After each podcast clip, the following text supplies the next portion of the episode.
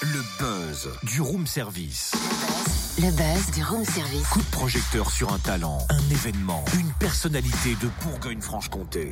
Totem, à quoi as-tu pensé pour illustrer le buzz du jour Ah bah là, tu vas être fier de moi. J'ai apporté un arc et des flèches pour indiquer la route jusqu'au Creusot en Saône-et-Loire, direction l'Arc, scène nationale.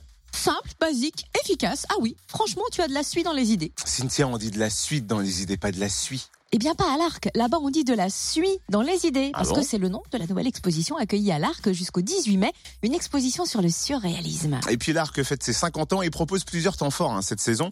Le deuxième temps fort démarre le 31 janvier et le théâtre sera à l'honneur. Avec notamment Robin Renucci et Kerry James, du lourd, du très lourd. Laure Bargy, chargée de communication, nous dévoile l'envers du temps fort. Bonjour Laure. Bonjour Cynthia. En quoi consiste cette exposition? Alors c'est déjà une exposition exceptionnelle, hein, euh, parce que c'est un clin d'œil qui est complètement inédit, un clin d'œil au surréalisme. Et dans ce clin d'œil, on a réuni dans notre salle d'expo des œuvres de grands noms du surréalisme, comme René Magritte ou Paul Delvaux, qu'on connaît bien, et ces euh, peintures entourent euh, près de 50 sculptures euh, de l'artiste 14 512 comme elle s'appelle, on retrouve un dialogue coquin, cocasse et inspiré entre donc les grandes figures du mouvement surréaliste et cette euh, très jeune artiste belge parce qu'elle a à peine 31 ans, elle a un regard mais alors plein d'ironie sur notre quotidien et cette exposition faut vraiment en profiter.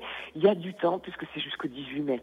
Et pour les 50 ans de l'Arc, place au temps fort 2 dès demain avec le théâtre à l'honneur. Oui, vraiment à l'honneur parce que on reçoit donc euh, les Tréteaux de France, hein, le Centre dramatique national itinérant qui est dirigé par Robin Renucci. On les a accueillis plusieurs fois et là, ils viennent nous raconter toute l'histoire du théâtre populaire depuis le début du XXe siècle. Parce que faut le savoir, il faut se en rappeler qu'avant euh, le théâtre, eh ben c'était à Paris et puis c'était nulle part ailleurs. Donc il y a toute une épopée de ce qu'on appelle euh, dans notre jargon la décentralisation théâtrale et cette euh, histoire nous est présentée sous forme de trois feuilletons. À partir de demain, nous avons le deuxième le premier et le troisième le 3 février. Alors là, on va découvrir toute cette histoire qui s'est euh, euh, notamment euh, aussi à partir de la Bourgogne avec un grand personnage de cette euh, de cette histoire qui est Jacques Copeau. Aujourd'hui à Chagny, on a encore le, le théâtre des Copiaux qui vient de là. Et puis euh, le samedi 3 février, on retrouve sur scène Robin Renucci dans un spectacle euh, musical parce qu'il est accompagné du pianiste Nicolas Stavi et il va nous lire du Proust, du Rimbaud, du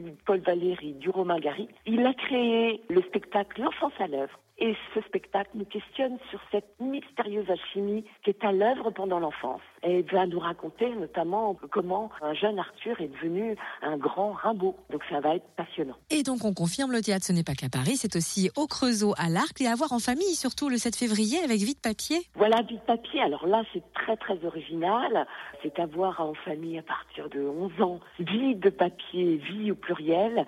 C'est une compagnie, la bande passante, qui travaille à partir d'objets. On appelle ça du théâtre d'objets code documentaire. Alors là, le duo de la vie de passante, il est tombé à Bruxelles sur une, dans une brocante sur un vieil album photo, mais super bien conservé. Et ils sont rentrés dans l'histoire d'une petite fille euh, née en 1933 à Berlin. Et ben, à partir de cet album photo, ils nous invitent avec eux sur scène.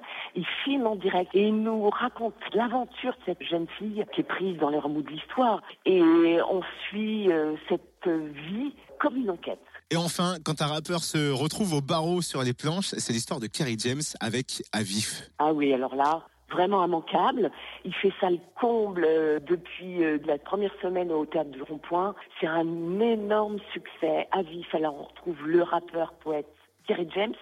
C'est lui qui a écrit cette pièce. C'est une joute oratoire. Il a écrit cette joute oratoire à partir d'une seule question. L'État est-il seul responsable de la situation des banlieues Et là, il met en scène deux jeunes futurs avocats qui vont chacun défendre euh, leur point de vue. Ouais, on l'avait croisé d'ailleurs en plus Kerry James, super sympa. Ah Hein, oui, il ça était en résidence à Lons avec les scènes du Jura pour la création. Exact, Ah ouais. ça s'appelle Avif, samedi 10 février donc à 20h30, notez le rendez-vous. Merci beaucoup Laure Bargy, chargée de communication de l'Arc de l'Arc national du Creusot.